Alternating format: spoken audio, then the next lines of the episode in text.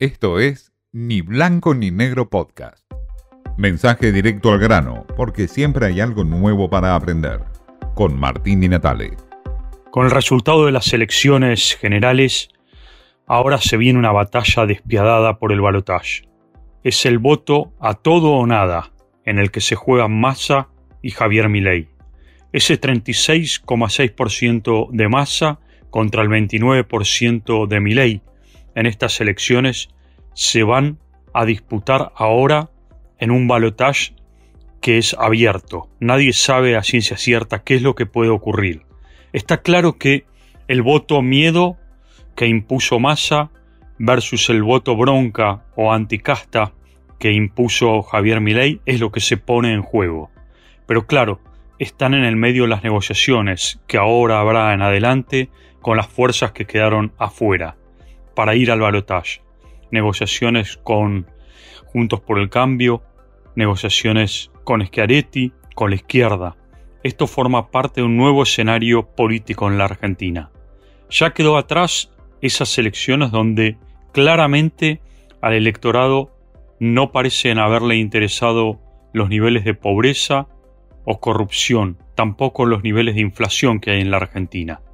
En distritos con altos niveles de pobreza, que superan más del 45% como el Chaco, Santiago del Estero, el Gran Buenos Aires, San Luis, Concordia o Vietma, Massa se impuso con más del 40% de los votos. incluso llegó a superar las PASO en lugares como Santiago del Estero y Chaco, donde obtuvo casi el 60% de los votos. Es decir, la pobreza está más allá de cualquier cosa y la supera el voto miedo que impuso Massa, la continuidad del ministro candidato. Tampoco irrumpió el tema corrupción, el yate de Martín Insorralde o el reparto de fondos de chocolate Rigar, porque en distritos como La Plata o Lomas de Zamora, emblemáticos de esos casos de corrupción, el masismo se impuso también holgadamente, incluso superior a las PASO. En Lomas de Zamora superó el 50% de los votos. Es decir, el caso Insorralde casi ni se sintió. ¿Qué pasará de ahora en más?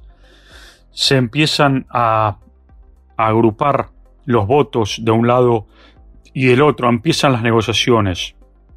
Mi ley tiene todas eh, en contra, tiene un caudal de votos que no le ayuda y a su vez tiene lo peor, que es un nivel de desprecio por la dirigencia política, un desprecio por las negociaciones, por los niveles de consenso, que le resultará muy difícil ahora revertir todo ese discurso. Deberá negociar con Bullrich, ya lo dijo, ya abrió el paraguas. Rechaza el voto del radicalismo, se niega a incluir a la casta. ¿Cómo va a negociar con Schiaretti? Y Macri, por supuesto, es el gran, el gran salvavidas para Javier Milei.